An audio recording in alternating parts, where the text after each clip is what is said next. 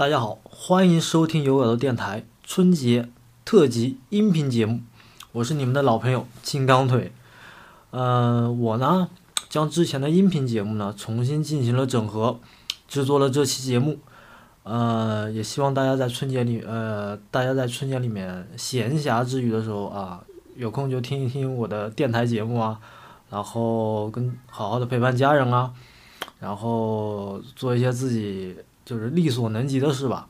然后最后吧，还是希望祝大家在春节里诸事顺利，阖家欢乐。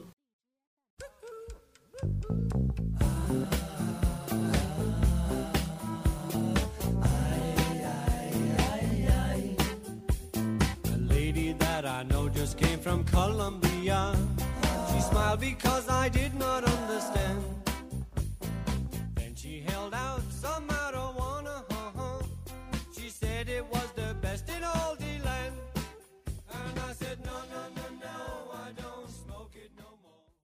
欢迎来到有稿头电台，我是今日的主播金刚腿。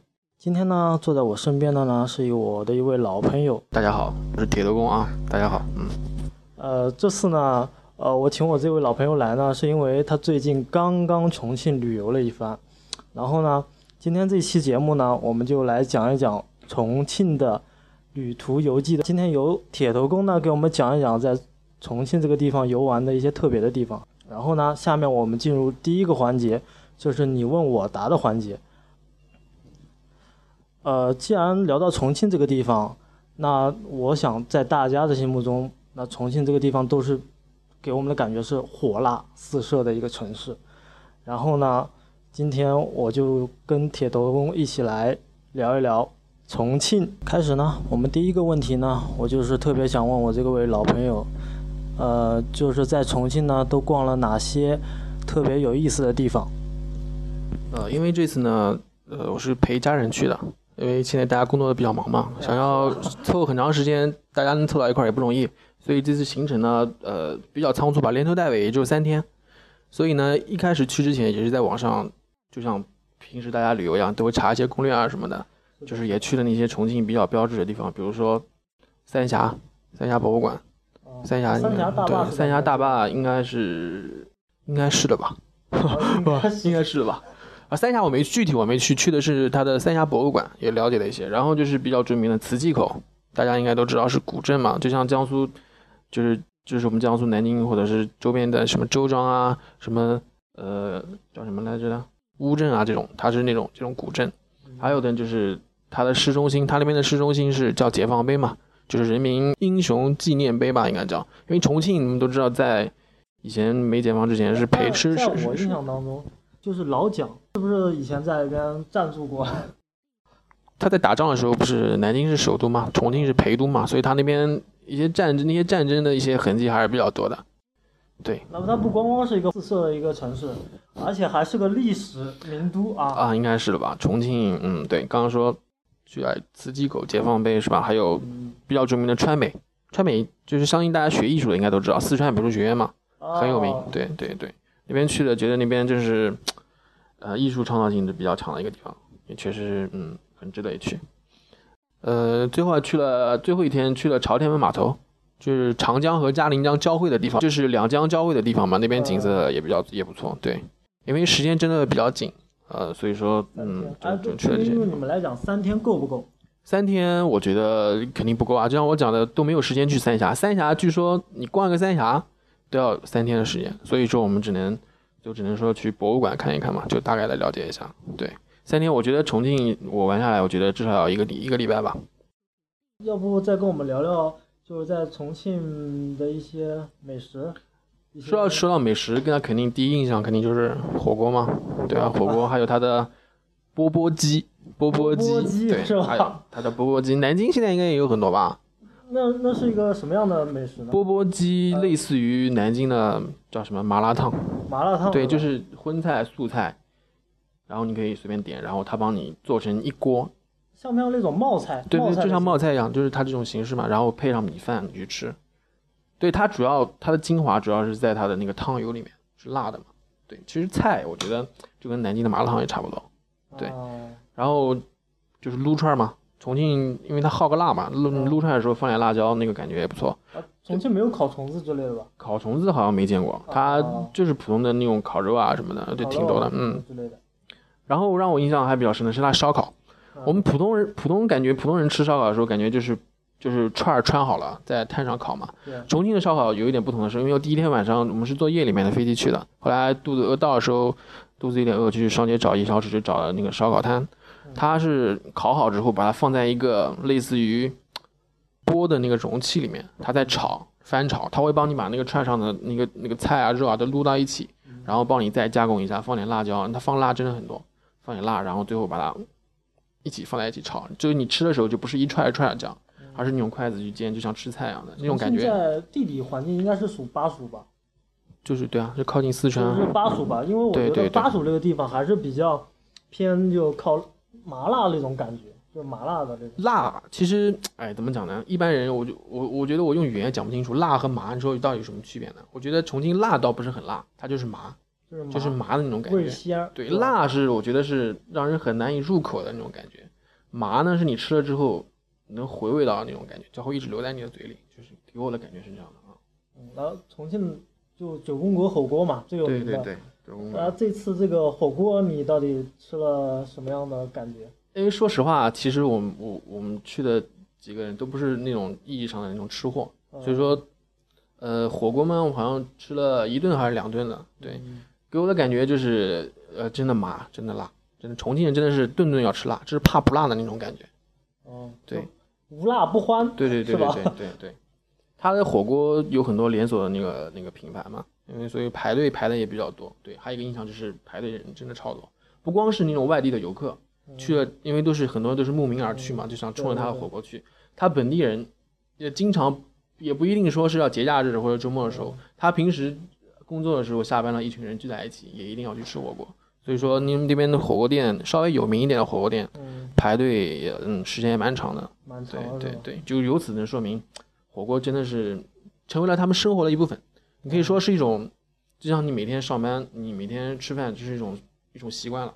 对对，是一种生活的一种需要。对，这给我的感觉是这样的。啊，那既然我们聊到吃了之后呢，我觉得我们得聊聊人。那重庆的这个人们的这个生活状态，还有他们人，嗯、是不是特别好客？我们可以聊一聊。这个我觉得肯定的，因为就是怎么讲，就像他们喜欢吃的东西一样的，火辣辣的那种性格，嗯非常非常好客。就是你问他对我觉得我就是，因为我们没去过，没去过重庆，就有的时候去地方要去问路啊，他们给我的感觉就是，就差要把你送到你亲自送到那边去的那种感觉，就给你指的特别详细，怎么走怎么走，走几分钟嗯啊、因为重庆嗯去过的朋友肯定都知道，它是别称是山城嘛，山城为什么叫山城？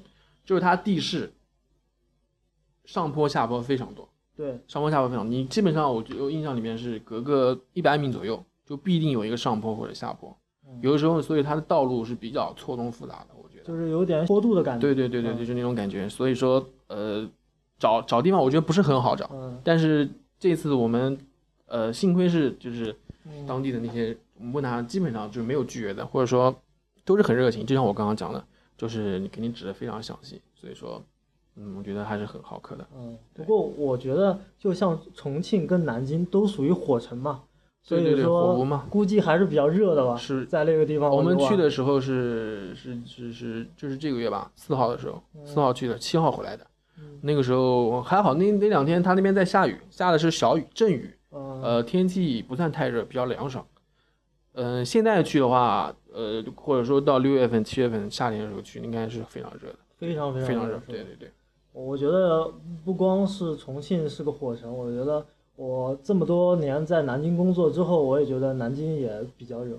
所以我觉得如果比较一下的话，南京更热一点，还是重庆更热一点？因为最热的时候重庆我没去过嘛，但是我哦听说应该是重庆会比较会更热一点吧，更热一点是吧？对。好，然后我们现在聊过了重庆人的好客，包括重庆这个城市的一些地势环境。然后呢，现在我们就想聊，呃，跟我们的铁童工聊一下啊，这在这个城重庆这座城市呢，给你印象最深的地方是什么？呃，其实没去之前，就是也去会去畅想一下，对吧？因为嗯平时也都接也都听过，在网上也都看过重庆。首先就像我们刚刚说的，吃辣嘛，火锅对对吃，然后就是人非常好客。对，第三个就是美女很多嘛，因为自贡那边那边那边出美女 啊，对啊，对对，呃，是是是。那那在那个重庆的环境碰到什么样的美女吗？嗯，各种各样的美女嘛。各种呃重庆的姑娘，嗯，我觉得接触到的啊，就是在那边几天短短几天接触到的，应该都是性格都比较外向，对外比较向对对对，奔放型对的比较奔放。。嗯，现在我回来了嘛，我再去回想在重庆的那个点点滴滴，我觉得给我印象最深的是它的夜景，真的很漂亮，对，真的很漂亮。有人不是说过吗？嗯重庆拿重庆跟香港香港比嘛，香港因为我们知道夜景就是全世界都很有名的，对，重庆我看过它的夜景之后，我觉得真的是跟香港比是叫有过之而无不及吧。我照了照片，大家可能看不到，我可以给你看看那个夜景的，嗯，的确蛮是蛮不错的。我看了图片之后，景色也非常的优美，整个效果还是灯火通明的那种感觉，对对对，有一种城市璀璨特别的明亮。因为重庆跟南京一样，都是属于长江沿岸的城市嘛，所以说重庆那边，像在南京，南京长江那边，我觉得两岸就是没有建设，没有建的没有像重庆那么那么它的夜景啊，嗯，就是依托长江建的那个夜景没有重庆做得好。重庆真的是，就是我们那时候去那个叫一个叫叫叫叫鹅岭公园嘛，就是那边有一个叫揽胜楼，就是你登上它的楼顶，你基本上就可以重庆两江、嘉陵江、长江两岸的那个夜景基本上都能看到。我们就是在那个楼上初步大致数了一下，就能找到六座六座六座跨江的大桥，然后依托这个六座大桥，它两岸建了各种各样的那种景色很美的那种建筑啊，或者是景色啊。嗯，好我们听铁头功讲完了之后，是不是观众朋友们特别有点想向往重庆这个美丽的城市？然后呢，既然这三天的旅途呢，我觉得铁头功应该是也玩的比较劳累，然后各方面也做的就是功夫也下的比较足，然后去游玩的一些景点啊、夜景啊，包括一些城市当中一些美食啊、重庆人的一些好客啊、直爽之类的。那最后呢，我就是到我们节目快要尾声的时候呢，我其实想最想跟我的好朋友铁头功聊一聊，就是就是回来之后，就是回到南京后，你觉得跟你的生活有什么不太一样的地方？嗯，你是说在重庆玩那几天跟？对对对对，我觉得重庆的生活节奏可能会慢一点吧，慢一点，对，慢一点，因为慢生活，慢生活，对，但是那边生活比较悠闲，我觉得它的那个吃的玩的很多嘛，因为嗯呃，而且它旅游业真的比较那个比较发达，所以外地人特别多，就是去玩的人特别，并并不是说只在那边工作啊什么的。嗯、这是给我的第一个印象，就是节奏比较慢。嗯、跟南京比呢，我觉得就是我刚刚讲的，它的那个地势，它的那个路，那种错综复杂那种感觉，给人就是完全不同。南京因为马路很宽，重庆那边我觉得马路就相对相对比较窄一点。相对比较对，让我佩服，真佩服的是他那边的那个司机的技术真的很好，因为弯弯多嘛，上坡下坡也多嘛，他就是开车的那个嗯真的是很考验技术的一个地方。不过你这么讲的话，可能重庆的师傅技术水平，嗯老司机的技术水平要更高重庆。因为城市大嘛，它毕竟是直辖城市嘛，大嘛，它人口应该比南京要多很多，嗯它人口密度应该算是比较大的，所以说那边总的总体给人的感觉是，呃，人多，但是呢也不失悠闲，他真的过得真的很悠闲，我觉得那边的人。嗯，对，就是让我觉得跟南京最大的不同。南京，嗯，觉得，哎，就像什么，就是节奏我觉得太快了，压力也很大。对，其实还算好。我们我们嗯在南，就是我们在省会在南京这座城市，我觉得要比北上广深我们的压力稍微小一点，但可能跟重庆比的话，可能压力要稍微大一点。呃，对对，但但是我觉得南京的节奏还还算好，还还没有。嗯就是像重庆还有四川那边的成都嘛，嗯不都是说叫天府之国嘛？就是那边，啊，真的就是节奏很慢，就是很悠闲，觉得这种感觉。对，嗯，那铁头功也给我们讲了这座城市回来之后，南京跟重庆之类的区别。我想可能，呃，这期节目之后嘛，我觉得肯定朋友们有兴趣的就可以去去游玩一下，了解一下啦。说走就走嘛。对，说走就走的旅行，我当然当然到最后的结尾呢，我觉得我们还得总结一下吧。这个重庆这座城市，我们俩同时推荐一下，因为我没有去过，所以呢，我就要由我的这个铁头功推荐一下一个推荐指数，还有个出游的这个季节适宜度，还有一个出行装备。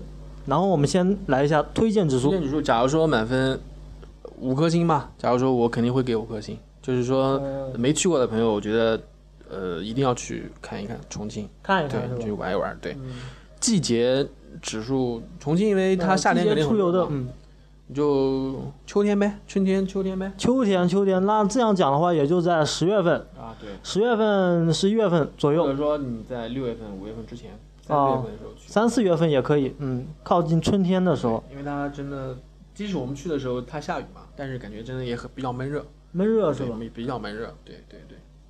那我们出行大概要准备哪些东西？出行就是普通的，比如说你的行李啊，嗯行李就是这是最基本的。第二个就是，如果说你去的时候是夏天，你因为不可能说每个人都能赶到那个时候去，你，去的时候你防晒霜是肯定要带的，嗯，防晒的那些对对对装备啊，其他的就是健胃消食片，这个我刚刚就忘了讲，因为那边吃的真的辣的那种冷的那种太诱人了，真的你这样到了之后，你这根本就停不下来，有的时候难免会有一些吃撑啊，或者是不消化。这个健胃消食片，对对对，刚刚忘了啊，这个是我觉得是必备的，对对对，对对对。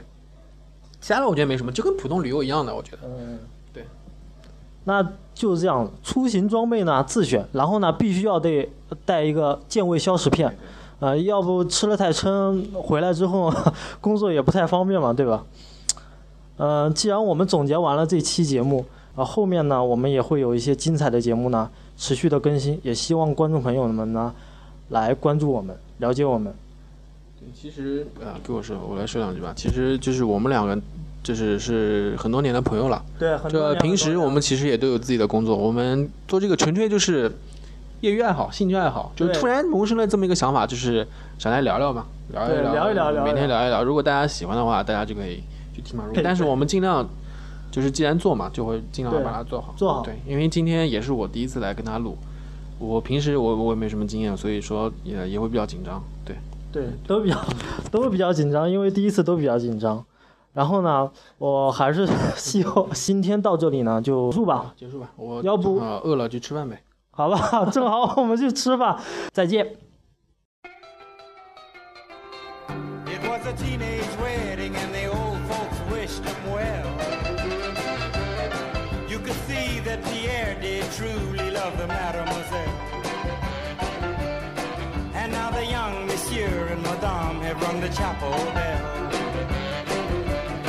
C'est la vie, say the old folks. It goes to show you never can tell. They furnished off an apartment with a two-room robot sale. The coolerator was crammed with TV dinners and ginger ale.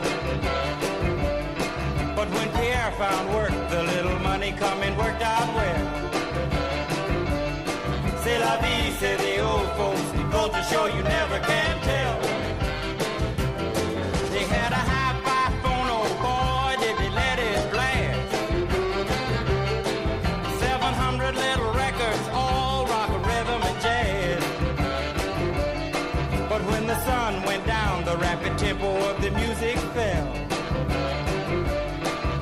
Vie, say the old folks. It to show you never can